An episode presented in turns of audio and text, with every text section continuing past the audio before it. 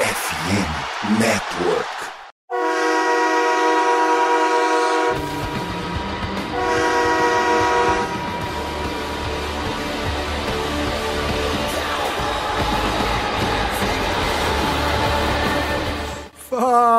Fala, torcedor do time mais amado, mais querido e voltamos a ser o mais sofrido dos Estados Unidos, do Brasil, do mundo. Sejam bem-vindos a mais um podcast do Blue Star Brasil. Quem, quem fala com vocês sou eu, Gabriel Platt, e não muito feliz, não muito contente. Estou cansado porque o dia hoje foi cansativo, mas mais do que isso, estou até agora decepcionado puto, triste e sei lá qual, qual adjetivo você quer dar, porque jogo de domingo acho que não tem palavras negativas o suficiente que conseguem descrever o que aconteceu. Mas temos palavras positivas para descrever o nosso participante de sempre aqui. Tudo bem com você, Vinícius? Tudo bem, Plat, ouvinte? Será que tem mesmo, Plat? mas corroboro contigo, dá muita tristeza, não só tristeza, mas você fica com aquele sentimento de raiva de imaginar que, cara, a gente poderia tranquilamente ter vencido esse jogo, pelo tanto que a gente falou aqui pelo podcast da semana passada. Pois vimos ainda que o Eagles perdeu pro Washington. Ajudaria muito mais essa vitória pro Packers, cara. Acho que, assim, além da segunda-feira ser aquela segunda-feira de overreaction de todo mundo, ainda teve para coroar essa overreaction a derrota do, do, do, Eagles depois, que machucou um pouco mais. Falou assim, cara, se a gente tivesse vencido, a gente tava uma perninha mais para poder chegar próximo dos caras, né? Quem sabe sabe, no futuro levasse divisão, mas complicou. Cara, se a gente tivesse vencido, eu acho que o Cowboys só dependia dele para ganhar a divisão, porque a gente teria o confronto direto contra o Eagles, né? Além de um, um, outro jogo contra o Giants. E o Eagles e o Giants se enfrentam as duas vezes ainda. Caminho meio que livre ali pro Cowboys ganhar a divisão, né? Caso fizesse sua parte, obviamente. Mas nessa derrota, a gente,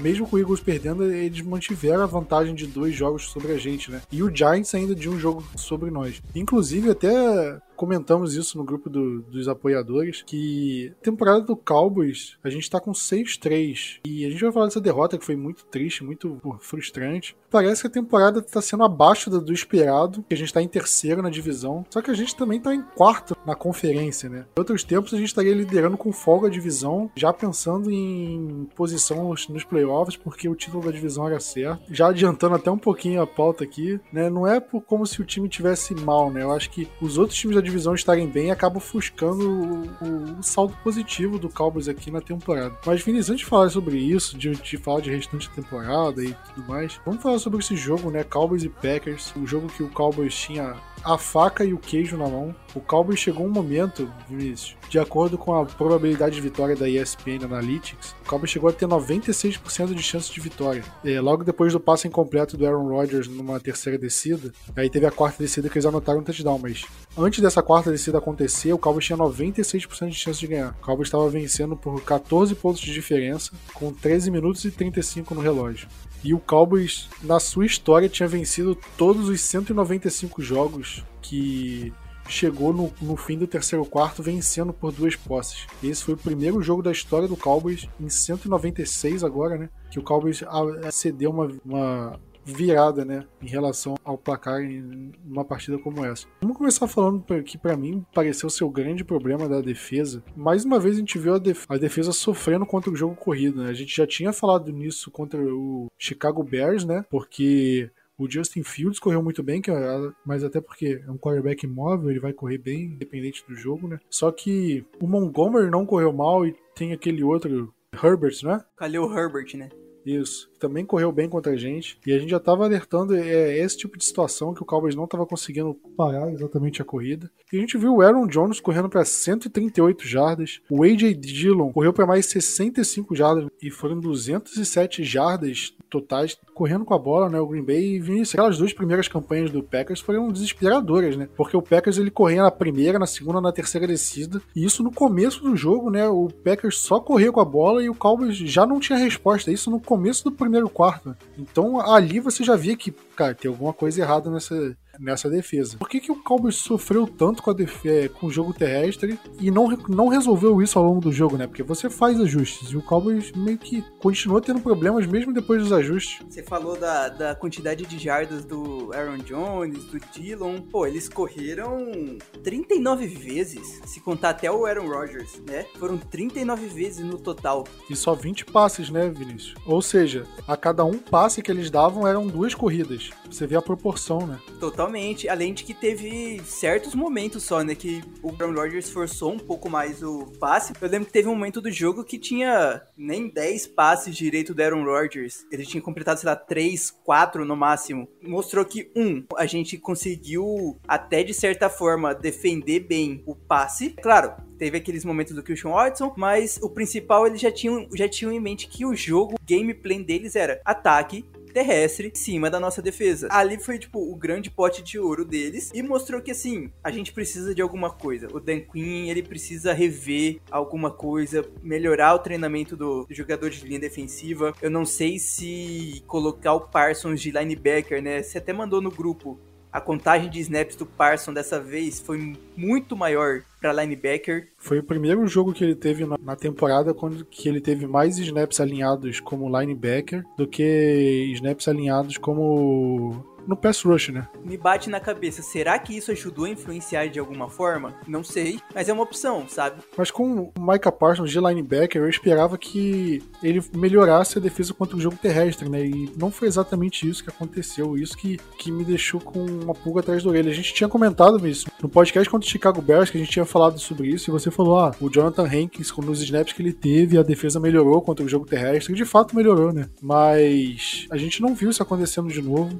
Mérito méritos pro Packers também, que eles conseguiram variar bastante corrida, revezando o Aaron Jones com o AJ Dillon. E o Cowboys simplesmente não conseguiu. E o ataque também ele travou muito, né, em algumas situações, então ficou ainda mais confortável pro Packers gastar relógio, correr com a bola, cansar a defesa, porque o nosso ataque também ele não dava seguimento às campanhas, né? Então, acho que foi uma bola de neve. Foi você também que mandou isso. Falando do AJ Dillon, Aaron Jones, ambos, né, fazendo esse dueto, mas não só isso, a variedade de estilos de jogadas corridas, principalmente pro Aaron Jones, a maior carga de trabalho. Tinha corrida pelo meio? Claro que tinha. Tinha corrida que, assim, praticamente fazendo a curva para fora para chegar perto da, da linha lateral. É, corrida off-tackle, né, que eles chamam. Não, mas aquela era muito off-tackle, né? Que, tipo, era basicamente jogando já pra, pra perto da, da, da linha. Além de ter as off-tackles mesmo. Você lembra a última vez que teve um toss é quando o quarterback ele, ele joga a bola com as duas mãos assim para trás, né? Pro, ou pro lado. Quase um passe de rugby, né?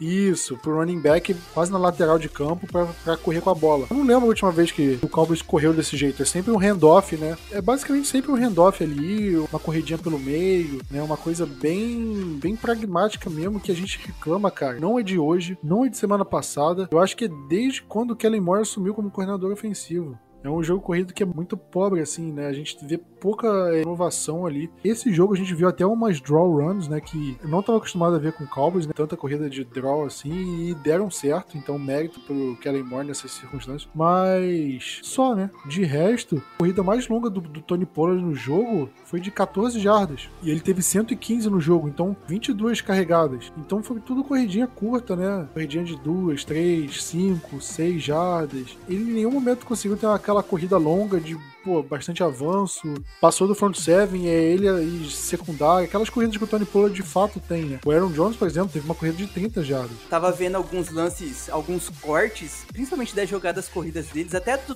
do TD do, do, Aaron Jones também. Mas uma outra jogada corrida que você falou assim, de passar front seven, o Aaron Jones achou um espaço gigantesco, o primeiro cara que veio fazer o tackle nele era o Malik Hooker, ainda fez o tackle errado, então assim, ele já tinha passado da linha defensiva, o Van Der Esch e o Micah Parsons, que ambos estavam de linebackers, ficaram totalmente vendidos no lance. Aí veio o, o, Hooker correndo da secundária, errou o teco assim, teve que esperar o Jaron Curse conseguir chegar em cima do, do Aaron Jones, se eu não me engano, ou do AJ Dillon, nem lembro qual dos dois que eram. Mas eles conseguiram fazer muito isso em cima da gente e a gente não. A gente não conseguiu fazer isso com o Pollard. E o Pollard é o cara para fazer isso do nosso time. Não é o Zeke, por exemplo. E eu acho que outra coisa muito plat. Ou é erro, não sei se seria da chamada ou do jogador que errou ao ouvir a chamada de defesa. Aquele TD do Aaron Jones, o defensive tackle que tava ali, eu acho que era o, o Oza, o Oza foi para cima do Armstrong junto. Na câmera de trás deu pra ver bem claro isso, né? Sim, o Oza saiu totalmente do gap dele, que eu acho que era o B gap, se eu não me engano, que era entre o center e o guard. Ele deu um, um instante para jogar pro lado do Ed e o Ed não veio. Então, assim, quem errou ali? Porque nessa mesma jogada, o DeMarcus Lawrence e o Quinton Bohana, se eu não me engano, eles fizeram o negócio certinho, mas do outro lado não fizeram certo. Um fez e o outro não fez. Ou era só pra um lado, sabe? Tipo assim, Aí você fica batendo aqui na cabeça. Quem será que errou nessa bagaça? Tem um culpado nisso, é lógico, não tem como. E, tipo, foi muito erro que abriu. Não abriu um buraco, abriu, sei lá, um buraco de minhoca no campo. Era só o Aaron Jones correr e chegava na endzone. Que foi o que aconteceu. A execução de jogada tá errando muito. Eu acho que se a gente conseguisse executar melhor as jogadas de defesa contra o jogo corrida, a gente poderia segurar um pouco melhor. O problema tá sendo muito maior em como a gente tá executando e esse tá sendo esse pro o problema. Continuando falando em erros, né? A gente criticou muito o Anthony Brown durante a temporada toda, e com razão, né? E a gente viu o Anthony Brown cedendo um touchdown longo pro Christian Watson. E eu tinha falado no podcast do Lumble Leaper semana passada, eu falei, cara, em cima do Trevon Diggs, o Cowboys não tem sofrido bastante, porque o Trevon Diggs melhorou como cornerback, né? Ele não cede mais aquele caminhão de jadas, tá interceptando menos, mas ele é um cornerback mais confiável, e foi o que aconteceu, né? Acho que você pegar só o espaço na direção do Trevon Diggs. Não teve, basicamente. Acho que teve um ou dois passes na direção do, do Diggs. E foi tipo passe curto, slant ali, que não é uma situação onde é culpa do, do cornerback se o, se o passe for completo. Se você for dar um passe de duas jardas, é basicamente a distância que o corner dá pro recebedor, né?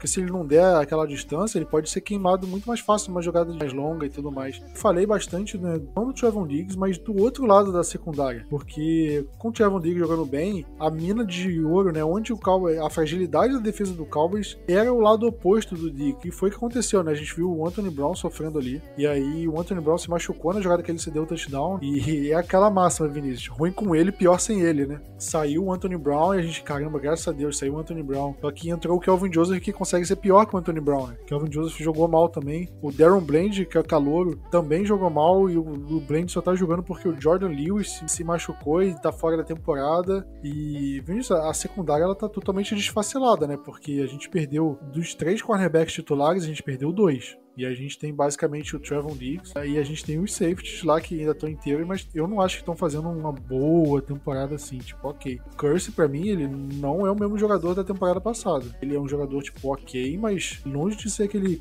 aquele safety que mereceu a renovação de salário que ele teve atualmente. Vinícius, você tem medo para as próximas partidas, dado o desempenho da secundária, ou você acha que é mais exceção esse, esse jogo? Não, dá medo sim.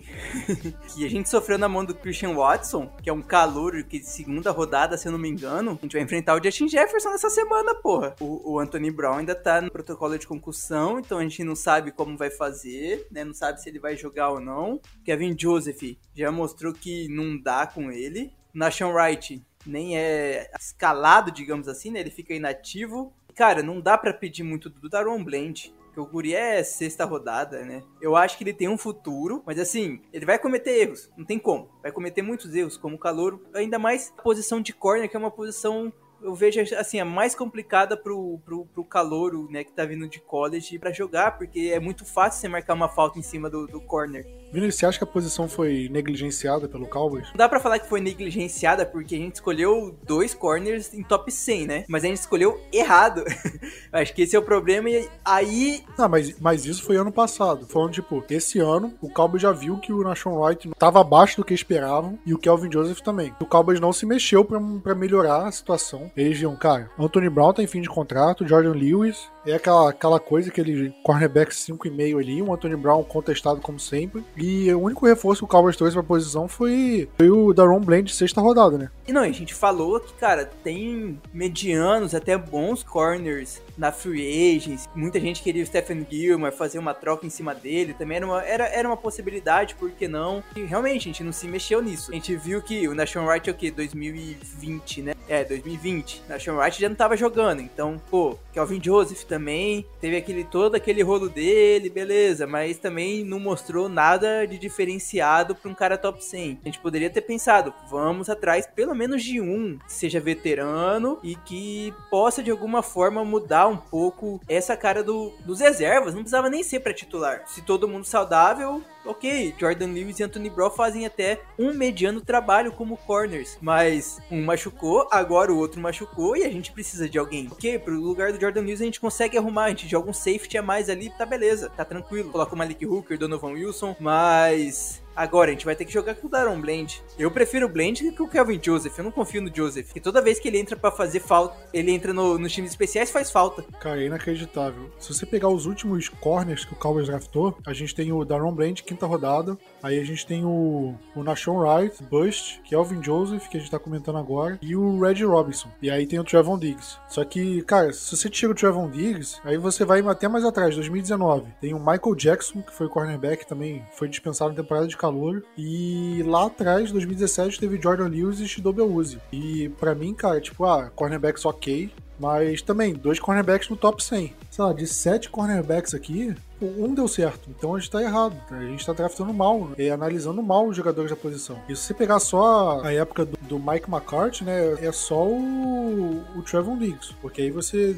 descarta o Shidobi e o Jordan Lewis, que foram razoáveis. E aí a gente vê, cara, não tá dando certo. A gente tá analisando mal. E o Mike McCarthy fica com essa filosofia de, ah, a gente gosta dos jogadores que a gente tem, que não sei o quê, né? E para mim é tipo, você tá negligenciando a posição, você tá superestimando seus jogadores para manter uma falsa premissa de que ah, a gente não vai atrás porque nossos jogadores são melhores do que qualquer um que estão disponíveis. A gente tá vendo que não é. E o Eagles pegou o Gardner Johnson, né? Era um cara que a gente poderia ao menos trazer e ver, né? Ia ser uma escolha baixa que a gente ia perder de draft, não ia ser o fim do mundo. Mas não, Aí junta tudo isso, front office fraco nessa questão, McCarthy com a equipe técnica, né, falando, não, a gente gosta dos nossos caras e não sei o que, pronto. Tá, vai, vai dar nisso na semana que vem agora. Já deu domingo passado e a gente vai ver nesse próximo domingo a cagada que vai ser. no Eagles, ele trocou o Garner Johnson por uma escolha de quinta rodada e duas de sexta. Imagina que você pegou o Garner Johnson e deu pro Saints em troca o Matt Valetico o Quinton Bohana e o Mukuamo. Você acha que valeria a pena? Se você oferecesse isso pelo Garner Johnson, você acha que valeria? Pelo Cowboys? Óbvio que sim, né? Apesar do Bohana e Mukomo estarem relativamente bem em relação à escolha que eles pegaram, o Garner Johnson é um cara titular, ele acho que ele lidera a NFL em interceptação, né? Tem um Gallimore pro lugar do Bohana de toda, de toda forma, né? Tiveram oportunidades de mercado para o Cowboys investir na posição e o Cowboys não investiu. E esse jogo contra o Packers ficou claro os problemas que o time tem por conta de ter negligenciado isso. O setor de secundária é muito negligenciado. O Cowboys acha que a solução vai vir do draft, vai sair um Trevon Diggs por draft e não vai. A gente está vendo aqui, pelo menos nos últimos é, cinco anos aí, o Trevon Diggs foi exceção, porque de todos os cornerbacks só um deu certo. Se você pegar a ordem do draft, o Trevon Diggs saiu na posição 51 do draft dele e o Kelvin Joseph na 44. Foi um investimento muito alto no Kelvin Joseph e é um cara que ele não rende. Cowboys tenta, tenta dar oportunidade e ele simplesmente ele não corresponde dentro de campo. Todas as vezes que ele jogou, ele não correspondeu. O Nashon Wright, ele é um cara que ele tá tão abaixo do resto que ele nem sequer consegue ficar ativo. Duas escolhas jogadas no lixo, eu vou repetir toda semana isso, porque toda semana o Cowboys sofre problemas na secundária e não era para estar tá sofrendo porque investiu alto em cornerbacks que não estão rendendo. E o pior de tudo é que a comissão técnica, todo mundo vê que tá dando errado os jogadores que investiram alto estão dando problema e o time não resolve essa situação. O time não foi atrás de um cornerback antes da, da, do prazo de troca, não buscou nenhum veterano, Aí fica na novela do cacete com o Odell Beckham, que eu até acho que seria um bom reforço, mas posição de corner, porque a gente vai enfrentar o Justin Jefferson na próxima partida. O que, o Cowboys vai fazer? É difícil, é difícil, dá muita raiva, cara. Eu fico, pô, nervoso falando essas coisas, sem fé. Vindo falando dos jogadores que tiveram desempenho abaixo, né? Eu acho que um que polarizou muito ou que trouxe muita discussão foi o, o Dak Prescott, né? Nosso quarterback. Eu, por acaso, eu fiz o tempo real no Twitter dessa vez, no jogo contra o Packers. Cara, todas as menções, é, comentários sobre o jogo foram tudo xingando o Dak Prescott como se o Dak fosse o grande vilão da partida, né? Como se o Cowboys tivesse perdido única e exclusivamente por causa do Dak Prescott. Você acha que, de fato, o Dak foi o maior culpado pela derrota? Ah, não, de jeito nenhum. Eu entendo a frustração da galera, principalmente durante o jogo. Eu sou daqueles que tenta nem comentar tanto do jogo, porque assim, é uma jogada ruim, todo mundo é, acabou o time, e uma jogada boa, opa, vamos para os playoffs uma montanha russa de emoções durante uma drive. Então imagina durante um jogo. Mas, claro, o deck poderia ter sido melhor, isso é lógico, evidente, poderia ter sido. Mas eu não acho que ele é o 100% dos culpados, né? Cara, ele não joga na defesa para ter cedido esse caminhão de jardas corridas. Ele não joga na secundária para ter cedido a quantidade de, a quantidade de jardas que a gente cedeu pro, pro Christian Watson. Não foi ele que perdeu o timing para virar e correr atrás, que foi o Anthony Brown e bateu a cabeça e ficou no colo de concussão. Não dá para querer culpar toda hora. Lógico, tem momentos que tem que culpar o, o quarterback, que é necessário que o quarterback jogue melhor. Mas a gente. Ele botou 28 pontos pra gente. Ele, ele ajudou a levar o time a 28 pontos e é duas posses de bola de diferença. Quem que cedeu essas, essas 14 pontos? Foi a defesa, não foi o ataque. O ataque poderia ter, em outros momentos, ido melhor nas drives, também poderia.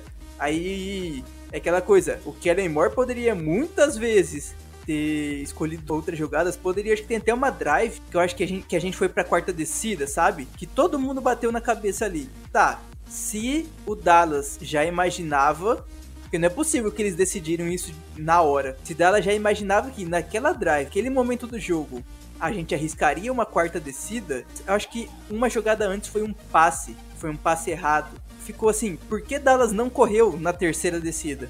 Porque se a gente corresse na terceira descida, a gente provavelmente poderia ganhar duas a três jardas e ficaria a uma jarda na quarta descida. Isso dá a entender que o Cowboys decidiu de última hora arriscar a quarta descida. Sabe aquele meme do, do macaquinho na cabeça do Homer Simpson, batendo os pratos? Então, é a cabeça dos caras, porque, porra, não dá. Você tem que imaginar, sei lá, três jogadas na sua frente. Tipo, aconteceu a, prim a, primeira jogada na drive, você já tem que saber o que você vai fazer na segunda, o que você vai fazer na terceira, dependendo do que foi a primeira jogada. Você sabe que você vai pra uma quarta descida, você já tem que saber o que, que você quer deixar essa quarta descida. Então, assim. Não, tipo, eu nem digo é, tiraram de última hora. Só que o fato de não correrem na terceira descida, né, para facilitar uma possível conversão de quarta, dá a entender de que foi decidido por acaso, igual no Madden Sim, sim. Você fica procurando lá, o que, que eu vou fazer na quarta descida? Hum, vou correr. É, realmente, dá pra imaginar isso. Vamos lá, vamos, vamos entrar no tópico que é, que é totalmente, eu acho que o mais espinhoso. As interceptações do, do Prescott. Eu, eu vi o jogo na transmissão americana, né? E era o Greg Olsen, ex-Tyrande, comentando. E, cara, ele falou que basicamente todo mundo, pelo menos a maior parte do, do pessoal que cobra o Cowboys e pessoal que entende mais de tática lá fora comentou. E na primeira interceptação, o Schultz ele corre a rota errada e o Prescott acaba sendo interceptado. E na segunda também, o Sid Lamb ele, ele sai do lado esquerdo do deck, né? O que era para ele fazer era para ele correr não sei quantas jardas pelo meio, né? E depois cortar pela frente do safety, que o deck faria a recepção lá. Só que o Sid Lamb ele corre por trás do safety, ele não corta pela frente. Quando você corre por trás do safety e o, o, deck vai fazer o passe, o safety fica entre o deck e o Lamb. Então é muito mais fácil para o safety fazer a interceptação lá. Se você rever o lance desse, dessa interceptação, não pensa na situação de, no cenário que o Lamb correu a rota errada, você vai parecer, cara, o Lamb estava livre, o deck errou o Lamb, fez um passe bizonho e foi interceptado. Primeira impressão que dá do lance, mas quando você vê isso, que o Lamb errou a rota, você vê, cara, se o Lamb tivesse acertado a rota, o passe ele estava exatamente no lugar que o Lamb estaria se ele corresse a rota certa ali. A gente já viu o deck há, sei lá, seis anos, né? Basicamente, desde 2016 eu não vou lembrar de cabeça, mas você também deve, deve imaginar. Quantas vezes a gente viu o Prescott fazendo aquelas interceptações bizonhas igual o Matt Stafford da vida? É difícil, é muito raro. Então, assim, essa interceptação, a segunda interceptação com o Lamb, pra mim é bizonha. Se você olhar, só olhar a, a jogada, é bizonha, porque, tipo, é um passe muito atrás do recebedor, que fica praticamente como se o safety fosse o recebedor nosso, né? Caso que não é. Mas e aí? Tipo, você não vê o deck fazendo isso em outros anos, você não vê o deck fazendo isso sempre, de ser uma interceptação bizonha desse, dessa forma. Então dá pra perceber que, cara, é um erro de alguém. Quem chamou a jogada errada? Provavelmente, pô, o quarterback tá chamando a jogada, o recebedor tem que saber qual é a rota que ele tem que correr. Que foi esse caso aí. Pior ainda é a primeira interceptação, porque, pô, o chutes era para correr, fazer o corte num determinado grau. Fez o, fez o corte na, do jeito certo que ele tinha que fazer. O chutes não. O chutes era para ter corrido e puxado no mínimo um safety. Ok, a jogada pode, poderia ter sido diferente. E aí nisso eu posso, eu concordo com a galera. Poderia ter sido facilmente uma jogada diferente. Mas já que escolheu aquela jogada, na hora que você vê, o, o Lembe até tem uma janela. Tem uma janela com quatro jogadores ali. E o chutes fizesse a rota correta, provavelmente só teriam dois jogadores nessa janela acompanhando o Lembe. Então, assim, seria muito mais fácil para acontecer uma recepção e não ter sido uma interceptação, e aí seria um touchdown. Mas aí, pô, tanto que o Lembe ficou muito grilado com o chute, porque, cara, ele mesmo viu que foi erro do Dalton Schultz ali, não erro de qualquer outra pessoa. E aí custou uma interceptação na endzone pra gente. O deck foi mal, sim. Tipo, acho que isso não tá em discussão. Eu não acho que ele deva simplesmente receber toda a culpa do, da partida e, e fica por isso, sabe? Porque eu vejo muito mais problemas. Ele lançou alguns passes ruins, passe em cobertura dupla que não deveria ter lançado. Teve uma corrida uma hora que ele tava pressionado no pocket, ele saiu do pocket, era para ele se livrar da bola, ele não se livrou e ele correu perdendo duas jardas. É, correu em direção à sideline. Então, isso são erros do deck. Isso, eu acho que isso que fez ele jogar mal a partida. E de fato, ele, eu acho que o saldo dele foi negativo. Mas o pessoal tá, tá entrando muito no mérito das interceptações e eu acho que ele pode ter culpa na interceptação. O passe poderia ter sido um pouquinho no cenário onde a rota teria sido corrida de forma certa, mas pessoal dá como se o deck, porra, fosse o Mr. Magoo, não soubesse enxergar direito e errou o passe porque, porra, é burro. Pô, não é assim. Ah, mas o, o Lamb tava livre, era só jogar pro, pro Lamb correndo a rota errada. Não é assim também. O quarterback, ele não joga, ele não faz o passe pensando em onde o recebedor tá naquele momento. Ele faz o passe pensando aonde o recebedor vai estar tá na hora que a bola chegar. Você faz o passe pensando onde ele vai estar tá se ele, se ele mantiver a rota.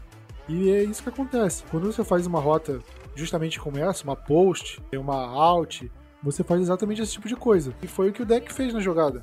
Né? Então, e é, acabou não acontecendo do jeito que a gente gostaria. Infelizmente, saiu do jeito que, né, que a gente está discutindo. Não, e, e, até porque se, se não rolasse os passes para frente, ou aonde a gente imagina que o, que o recebedor vai estar, tá, não teria como ter jogo aéreo, né? É, toda rota que o recebedor corre para frente ia ser a rota gol. Ou então você teria que esperar fazer a, a, uma curl, né? Ou voltar, toda a rota seria a mesma coisa. Parava e esperava a bola ali. Aí, tipo, pronto, o, o cornerback já marcou em cima, não tem como, né? Você tem que sempre jogar no futuro. Por isso que acontece a rota, porque você sabe que o recebedor vai correr 5, 10 jardas e virar para esquerda, virar para direita, fazer determinada rota. Sim, dar cambalhota, voltar, é.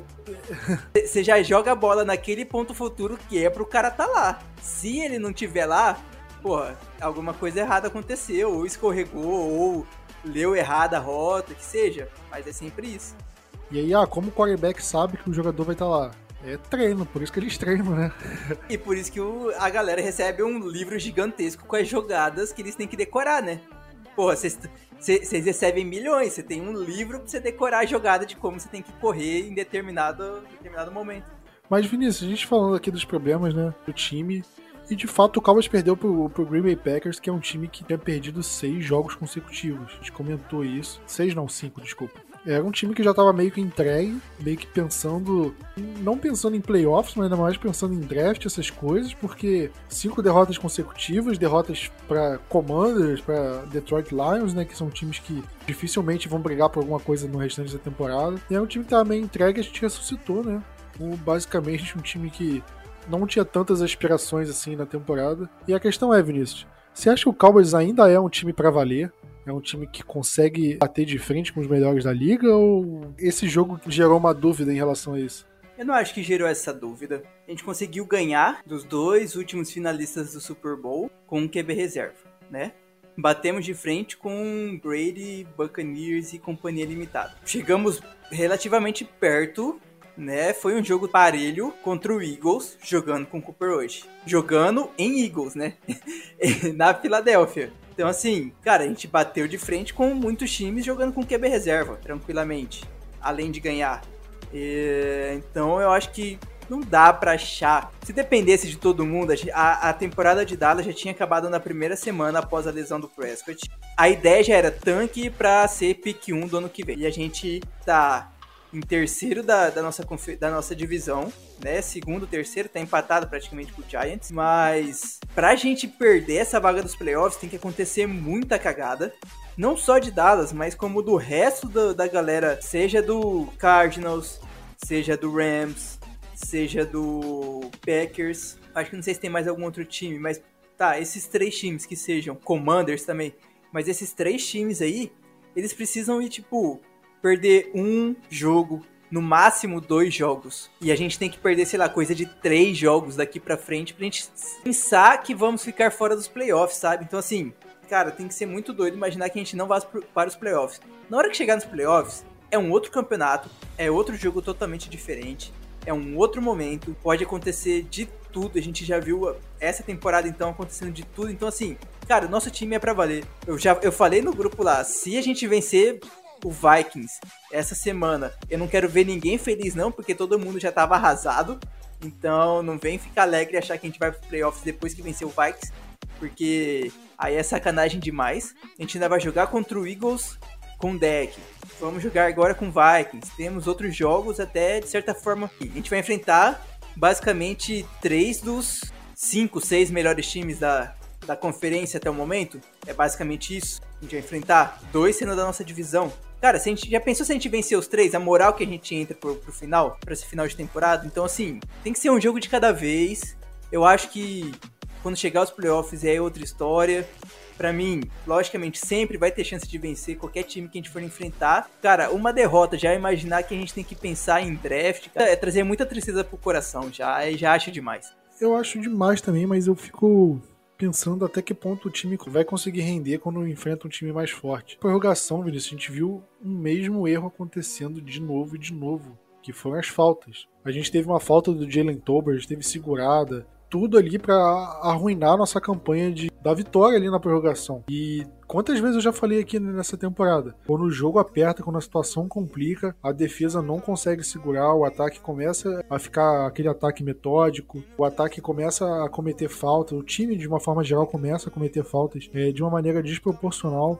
E a gente viu isso acontecendo algumas vezes nessa temporada. Então, isso que me deixa com medo pra, daqui para frente. Será que contra o Vikings vai ser a mesma coisa? Será que contra o Vikings a gente vai melhorar? Quantas faltas a gente vai cometer contra o Minnesota Vikings? Quantas faltas a gente vai cometer contra o Giants? Contra o Eagles? Né? Porque isso pode dar um norte pra gente do que a gente esperar para os playoffs né? Caso o Cowboys vá, o que hoje é mais provável do que improvável. Essas coisas têm que ser corrigidas. O Mike McCarthy, eu não esqueço, quando acabou, o, o Cowboys foi eliminado dos playoffs pro 49ers. Em janeiro desse ano, o Mike McCarthy falou que era inadmissível aquele número de faltas e que a prioridade número um para essa temporada era reduzir o número de faltas. E o Cowboys, ah, se você pegar todos os jogos, o número de faltas é menor. Até pode ser, mas em jogo grande, em jogo apertado, em jogo contra time mais qualificado, o Cowboys volta a ser esse time faltoso, esse time disciplinado. É falta no ataque, é falta na defesa, é falta no special teams, né? Então é uma série de faltas que prejudicam a campanha do Cowboys e transformam vitória em derrota. Acho que se o Cowboys não fosse tão faltoso nesse jogo contra o Packers, ainda dava para sair vencedor dessa partida. Porque a gente teve aquelas faltas na, na, na campanha da prorrogação cara, a gente já tava em zona de field goal, basicamente. A gente tava numa situação muito mais confortável do que aquela quarta descida para 4 jardas. O ataque tava se movimentando bem, a gente perdeu muitas jardas ali. E no tempo regulamentar também. Então, acho que fez diferença isso. E vai continuar fazendo diferença, porque contra times melhores, o Cowboys não vai conseguir vencer com a margem tranquila. Porque, cara, o Cowboys não é o melhor time do mundo para ganhar de todos de, de 49 29 gols ganhando o Chicago Bears. Né? Contra adversários tão fortes quanto o Cowboys, no mínimo, o jogo vai ser de igual para igual e vai ser decidido nos detalhes. E a falta, quantidade de faltas é um detalhe. O Cowboys ele não está se atentando a isso, não corrigiu esse problema. E o Mike McCarthy tem que ser cobrado por conta disso. Vinícius, fala pro seu destaque e decepção da partida. Pô, dá pra colocar decepção. Everyone but Trevon Diggs na defesa. Porque to, todo mundo foi mal, cara. Não tem um, que, tem um que foi um pouco mais decente ali. Todo mundo errou de alguma forma. Parsons, o LV, da Moni Clark quando entrou, a linha defensiva, secundária, safeties. Só o Diggs, porque o Diggs não recebeu bola. Teve uma, duas recepções em cima dele. Foi o máximo. Não, uma, duas recepções, não. Uma, dois passes em cima dele. Até o Lamb, cara, se você pegar 150 jardas, dois touchdowns, parece que ele teve um baita de um jogo, mas ele, pô. Teve uns erros aí. E assim, eu vou colocar ele até como meu, meu destaque, porque tirando isso, não tem outro destaque, eu acho, do ataque. Cara, eu vou falar do Pollard acho que é as duas únicas opções, sei lá, Zack Martin pra falar do, de, de, de destaque, mas aí é meio. Zack Martin é o voto Coringa, né? Cara, eu fico com o Lembre, você fica com o Pollard de destaque positivo e acabou. Acho que é os únicos que sobram. E, cara, o Malik Davis não correu mal também, tá? Eu gostei de quando ele entrou. Eu achei que poderia ter colocado ele mais vezes. Teve alguns momentos ali que, que o Pollard ficou corridinha duas, três jardas, tipo aquelas corridinhas truncadas do Zeke. Nesse momento eu ficava pensando, cara, coloca uma Malik Davis só pra ver o negócio. Só pra, assim, tipo... O Pollard teve 22 carregadas e 3 recepções. Foi o maior número de toques na bola que ele teve em um jogo na carreira dele como profissional. Então ele foi muito acionado nesse jogo. E o Malik Davis ele acabou rendendo quando foi acionado também. E eu acho que a minha decepção, eu vou colocar o Gallup, porque eu esperava um jogo melhor do Gallup, até porque o Jair Alexander estava mais no Sid Lamb também, né? Principalmente no, no fim, eu achava que o Cowboys poderia acionar mais o Lane, o Gallup, e acabou que não aconteceu isso. Ele terminou com quatro recepções só e 35 jardas, muito pouco. Não é, o, não é aquele Gallup que a gente espera que ele seja, né? Não é o Gallup que o Cowboys pagou para que ele seja. Então, ele vai ser minha decepção. Mas, Vinícius, fechando aqui o jogo, né, e, e, falando já dos assuntos da semana, o Cowboys trouxe alguns jogadores pro practice squad, né, não só um. O mais importante, eu diria que é o Tech Harris McKinley, ou simplesmente Tech.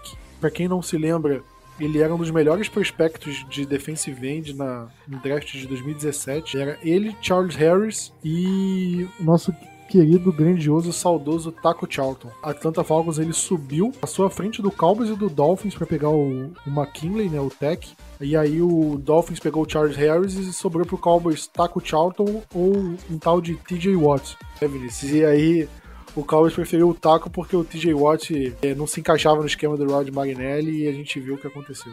Tem algum outro nome do Practice Squad, assim, de maior impacto ou é meio Zé Ruela qualquer?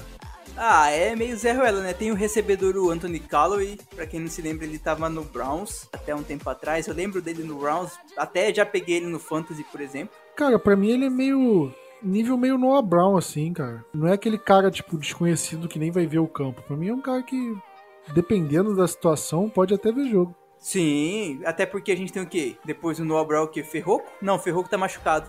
Tem o Tolbert. Você acha que o Anthony Calloway não pode ser um pouco melhor que o Tolbert? Cara, se o Tolbert não tava conseguindo ganhar a vaga nem do. Qual é o nome daquele wide receiver que jogou as primeiras semanas foi cortado? Esqueci. De tão ruim que era. O amigo do deck. Não lembro agora. Ferrou. Você vê, o cara é tão ruim que a gente até esqueceu o nome dele. E o Tolbert perdia a vaga para ele com o Tobert ali foi sacanagem do juiz, hein? Que era pro juiz avisar. O juiz sempre avisa ali. E ele tava à frente. Ele tava muito à frente. E, cara, como que o juiz não avisa, cara? E o Deck e o Mike McCarthy falaram que o Tobert falou, perguntou pro juiz se ele tava ok. E o juiz falou que tava em posição ok. E aí rolou o snap e falta. Então, porra, o juiz sacaneou falando que tava ok. Ele devia falar que não tá. Se você reparar, né, pra quem, pra galera que veio, se você reparar, os recebedores que estão na ponta sempre dão aquela olhadinha pro, pro juiz e, e faz um joinha para ver se tá certo. Porque se não tiver, ele já dá um passinho para trás. É tipo de praxe isso que, ju, que, que o recebedor e o juiz faz. E tipo, como que nesse caso o cara não avisa? Pois é, ele saiu como burro, né, coitado.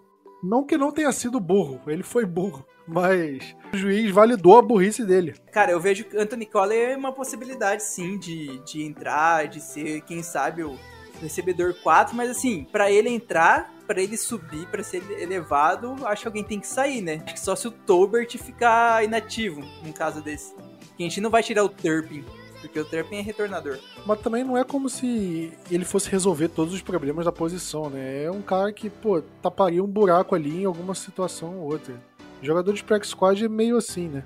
É, totalmente específico em alguns momentos. O jogador que tamparia esse buraco no corpo de recebedores é o Odell Beckham, né? Mas tá bom tá naquela novela, não sabe vai, se não vai. E o Cowboys parece que gosta de uma novela, né? Tá sempre na mídia, né, cara? O Jerry Jones gosta disso. E por último, tem um center chamado Rocky Hoffman. É esse aí eu não conheço.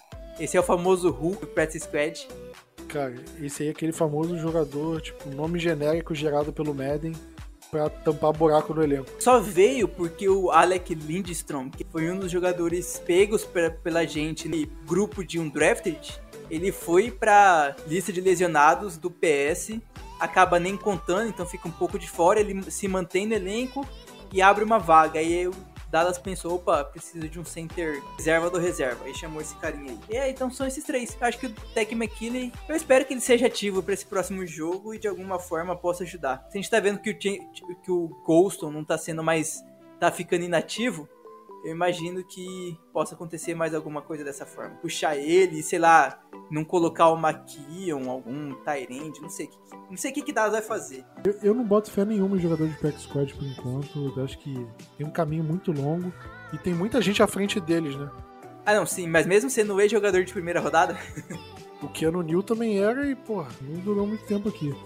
Foi um ano e tá bom. Obrigado pelo serviço prestado, tchau. Ainda tinha aquele outro que eu esqueci. Eu não sei se era a primeira rodada que veio junto com o Keanu Neal. Ah, o da Monte KZ. Não, esse aí não é a primeira rodada, não. Mas também é um que bateu e foi embora. Agora falando do Injury Report, né, nosso boletim de lesões, o Ezekiel Elliott ficou de fora de novo no jogo contra o Packers. A gente esperava que, ah, não jogou contra o Chicago Bears, semana de descanso, ele jogaria contra o Packers e acabou não acontecendo. E o Zeke voltou a treinar, né? E juntamente com ele a gente teve o Anthony Brown também treinando de forma limitada, já que ele teve a concussão. Então, concussão geralmente o jogador perde o, o jogo da lesão mais o, mais o próximo, né? Pelo menos é, a média é essa. Só que tem chance de, de que todos os lesionados assim voltem a jogar, né? Os jogadores que são dúvidas, no caso. O Zeke treinou de forma limitada. O Anthony Barr, com problema no, né, no posterior de coxa, também treinou de forma limitada. Como se falou, o Anthony Brown ainda tá no protocolo de concussão, então a gente não tem como saber ainda, até porque é quarta-feira, né? E o DeMarcus Lawrence, com problema no pé, que foi. participou dos treinos hoje. Mas assim, esse primeiro treino é, é aquele bem calmo, né, Plat? É o que é que meio que uma caminhada, um negocinho ali, aqui, tipo, é um, algo bem básico, até porque senão o Anthony Brown não tava treinando, se não fosse algo bem tranquilo. É, é só uma estimativa, a gente tava comentando um pouco tempo atrás sobre isso no grupo dos assinantes. Se o Zeke joga ou não joga. Até porque, né, essa, esses, próximos, esses próximos jogos que a gente vai ter são três jogos em 14 dias, basicamente, né, se contar a partir do domingo.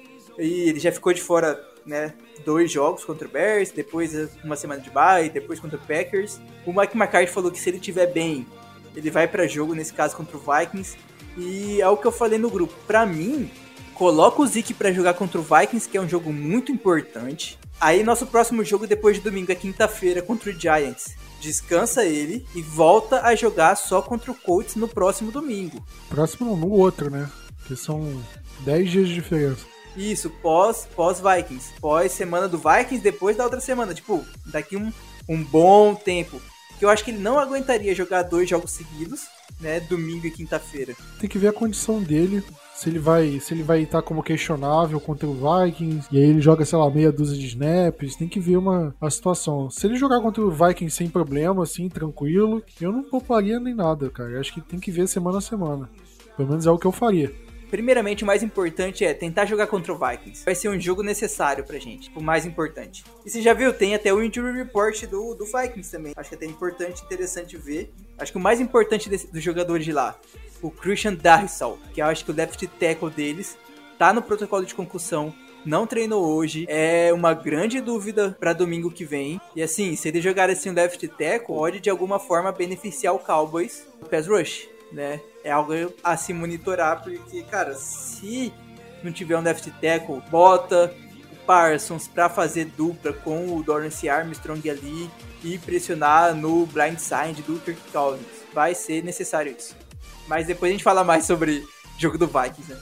Não, você já adiantou, vamos falar aqui então. Cowboys e Vikings, jogo no domingo às 18h25 no horário de Brasília. Jogo com transmissão da ESPN esses próximos jogos todos vão ser transmitidos, né? O Vikings já tem transmissão garantida. O jogo do Giants, jogo Thanksgiving, que sempre tem transmissão da ESPN. E depois o jogo do Colts é o Sunday Night, né? Então vai ter transmissão. E o jogo do Giants ainda tem jogo de seleção, né? O jogo da seleção é 4 horas da tarde na quinta e o, o Cowboys joga 6 e meia. O jogo da seleção vai acabar umas 6 horas, dá tempo de ver o jogo do Cowboys sem problema, né?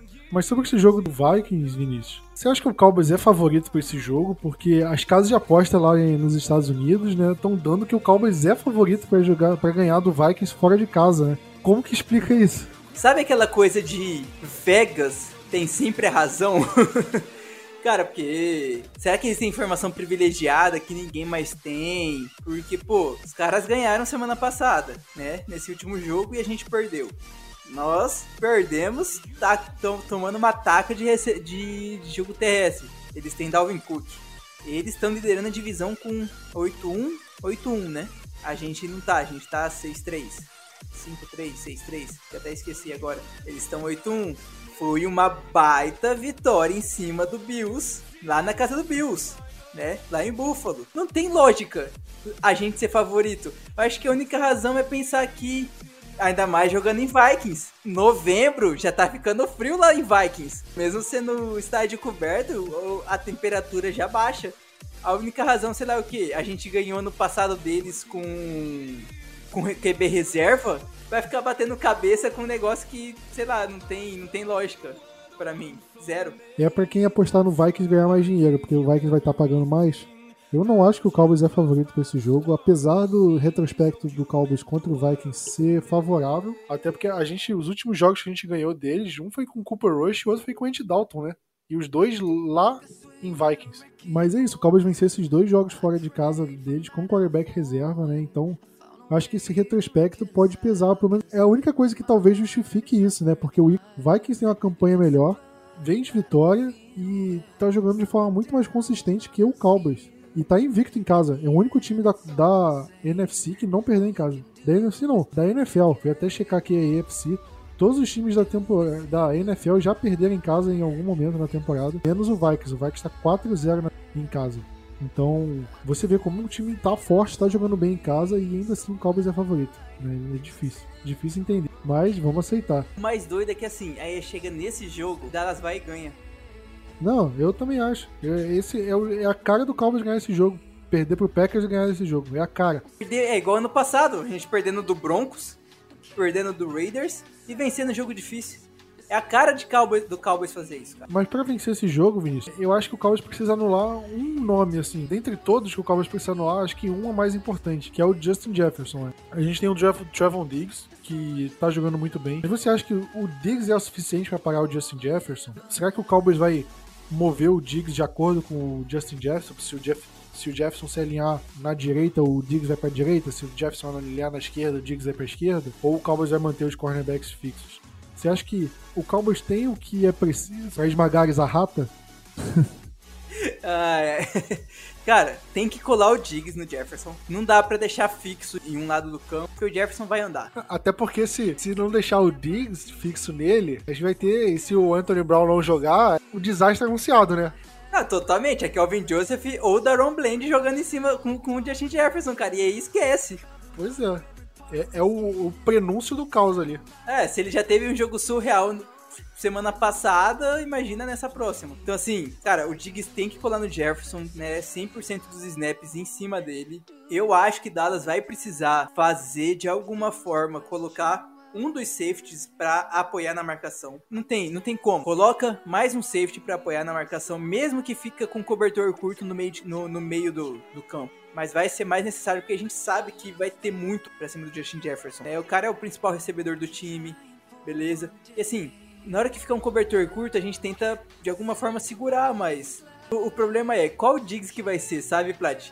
Aquele Diggs do, do ano passado que cedia muitas jardas ou o Diggs desse ano que consegue de alguma forma ficar mais grudado em cima do recebedor. Se a gente for receber o Diggs do ano passado, vai ser mais sofrido ainda. Então, eu acho que, cara, tem capacidade? Tem, né? Não tem como falar que não, não existe essa possibilidade. Tem capacidade para isso. Ele já conseguiu marcar o Jamar Chase e outros recebedores. Eu ia falar isso, né? Nosso retrospecto contra o wide receiver 1, ele não é ruim na temporada, mas o problema é quem vai marcar o Adam Thielen? O TJ Hawkinson. Esse não necessariamente o Justin Jefferson. Ok, que ele em si já é um problema e eu acho que não tem como evitar que ele tenha um bom jogo. A gente pode minimizar isso e tudo mais. Mas eu acho que tem um cenário onde o Vikings consiga capitalizar em cima desses outros jogadores. Até porque ele, o Vikings vai ver o jogo contra o Eagles, eles vão o jogo contra o Packers e vão ver onde o Cowboys estava errando, onde o Cowboys estava tendo problemas e eles podem explorar em cima disso se o Cowboys não fizer os ajustes corretamente, não, não verem os jogos contra o Vikings, não resolverem isso, pode ser mais um time explorar esses problemas que o Cowboys tem. Eu acho que esse é um dos problemas que o Cowboys precisa resolver para esse jogo. E Vinícius, outros problemas que acho que o Cowboys precisa resolver em relação ao, ao ataque, né? Porque a gente já fez as, as inúmeras críticas que tinham que ser feitas pro nosso ataque. O que, que você acha que o nosso ataque precisa fazer para voltar a ser aquele ataque que anotou quase 50 pontos contra o Chicago Bears e, pô, jogou muito bem contra o Detroit Lions, por exemplo. Pra você, o que, que tá faltando por esse ataque voltar a ser esse tipo de ataque? Semana gravei com a galera do MVP, que é o Minnesota Vikings Podcast, que também tá no Fambonanet junto com a gente. E um receio que eles possuem, né, é que a defesa do Vikings é ruim contra QBs móveis. Não é só Dallas que tem esse problema eles também possuem esse problema. E diferente do Vikings, que tem o Kirk Cousins que é muito mais pocket passer, o Dak Prescott é um QB que consegue correr, né? Consegue ganhar umas jardas corridas. E conseguiu, né, alguma. É, não contra o Packers, mas contra o. Contra o Bears. A gente conseguiu uma outra coisa ali de. Aquela jogada para ganhar uma jarda do QB, que eu até esqueci o nome. O Sneak, né? Então, assim, já que eu não sabia disso, né? Eu fui descobrir por conta dessa conversa com eles. Se eu tô sabendo aqui agora e os caras, né, tipo, que é aqui do Brasil, sabe que a defesa deles tem essa deficiência, eu imagino, se a gente é um time que vale quase 10 bilhões de dólares, que vai ter alguém que vai falar assim: olha isso aqui, Kennemore, eles têm problema com o jogo corrido de quarterback. Quem sabe acrescentar jogadas que seja para o deck correr ou que seja de play, de, né, de play option que trave um pouco os defensive ends sem eles saberem o, o que o quarterback vai fazer, se vai conseguir fazer um passe curtinho, se vai passar a bola pro, pro running back, se vai o próprio quarterback correr, porque a gente vai precisar de diversas formas para conseguir parar, é, conseguir furar a defesa deles, né? Tem bons nomes, né? Tem o Dalvin Tomlinson, que era até do Giants, Daniel Hunter como defensive end, né? Tem o Eric Kendricks como linebacker, Harrison Smith como safety. Então, assim, os caras têm bons nomes em cada posição da defesa e a gente não pode ficar nesse feijão com arroz. Né? A gente precisa fazer jogadas com quarterback. Em algum momento, precisa Dallas precisa olhar e falar assim, cara, precisa mudar. Aumentar o, o playbook de jogadas corridas com Pollard com Zeke, né, off tackle, toss, como a gente falou mais cedo no podcast aqui, e não errar as rotas recebedor, né? Não pode ter erro. Esse vai ser um jogo que a gente não pode ter erro, porque, cara, a defesa vai penar para conseguir parar o ataque deles.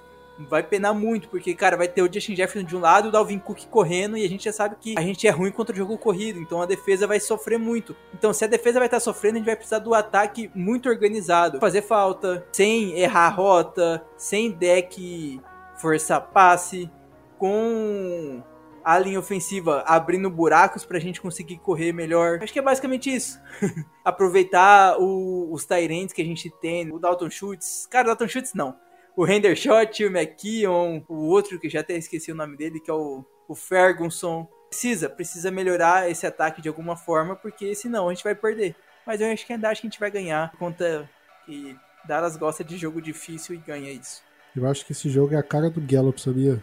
Do Gallup ter uma boa partida. É um bom jogo pro Cowboys usar o Michael Gallup. O Zeke eu acho que tem, tem um histórico de bons jogos contra o Minnesota Vikings também. Vamos ver como é que esse time vai reagir, mas se você olhar só o cenário, né, pô, Vikings em alta, é, Cowboys em baixa, a gente vê que o Vikings é favorito, independente de caso de apostas. Mas pelo histórico, cara, pelo Cowboys ter uma tendência a jogar melhor, a jogar bem contra o, o time do Vikings, eu, eu tô de certa forma até confiante, assim. Eu acredito que o Cowboys possa sair com a vitória. Acho que se o Cowboys perder, é um resultado até esperado também, dada a situação que eu falei. Mas eu não fico surpreso com a vitória do Cowboys, não. O Cowboys tem capacidade, tem qualidade técnica suficiente para fazer um jogo equilibrado e, quem sabe, sair com a vitória. Mas vamos ver, né? Vinícius, quer deixar sua boa de palpite? Eu vou pensar que a defesa vai sofrer, então a gente vai ter que de alguma forma pontuar muito. Então vai ser 37, olha só, a 35 com um field goal final do Maher, cara. A gente vai ficar perdendo de 35 a 34, né? Olha isso. A gente vai ficar perdendo de 35 a 34 e a drive final vai ser pro Maher chutar um field goal e vencer o jogo e virar. Acho que já vale como bold, né? Junto. Eu vou apostar em 28 a 25 pra gente. E eu vou dizer que o Zeke vai ter mais jardas totais que o Justin Jefferson. Vai ser o jogo da redenção do Zeke. Cara, o Calma já perdeu lá, nesse estádio novo do Vikings? Eu acho que não. Porque teve esse jogo, o do Cooper Rush, teve o jogo do Andy Dalton e teve um outro jogo que era o Sam Bradford, o quarterback do Vikings. Antes do Kirk do Cousins. O Cowboy jogou de branco, foi 2016, a temporada do, de calor do deck, que foi inclusive o jogo que o Item perdeu a sequência dele de, sei lá, 10 anos com um jogo, é, uma recepção por jogo. Nesse jogo não teve nenhuma recepção. Dez Bryant teve um touchdown longo, foi uma coisa assim, eu lembro desse jogo. O Cowboys jogou de branco. O Bradford teve um game winning drive para poder virar o jogo, empatar, só que ou acho que eles não converteram a quarta descida, ou não converteram a conversão de dois pontos, uma coisa assim. Teve um jogo no meio com Cousins que foi em Dallas que eles ganharam também, acho que foi 17 ou 18, acho que foi 17. Lá em Vikings, a gente nunca perdeu. Nunca perdeu e com dois jogos sendo quarterback reserva. Pois é, pra você ver como o retrospecto é favorável. Então, vale a pena a nossa bold, né? Vale demais. Vale a pena apostar no Cowboys na casa de apostas de Las Vegas. É, vambora. Mas é isso aí. Vamos ficando por aqui. Aquele abraço. Tamo junto e Go Cowboys!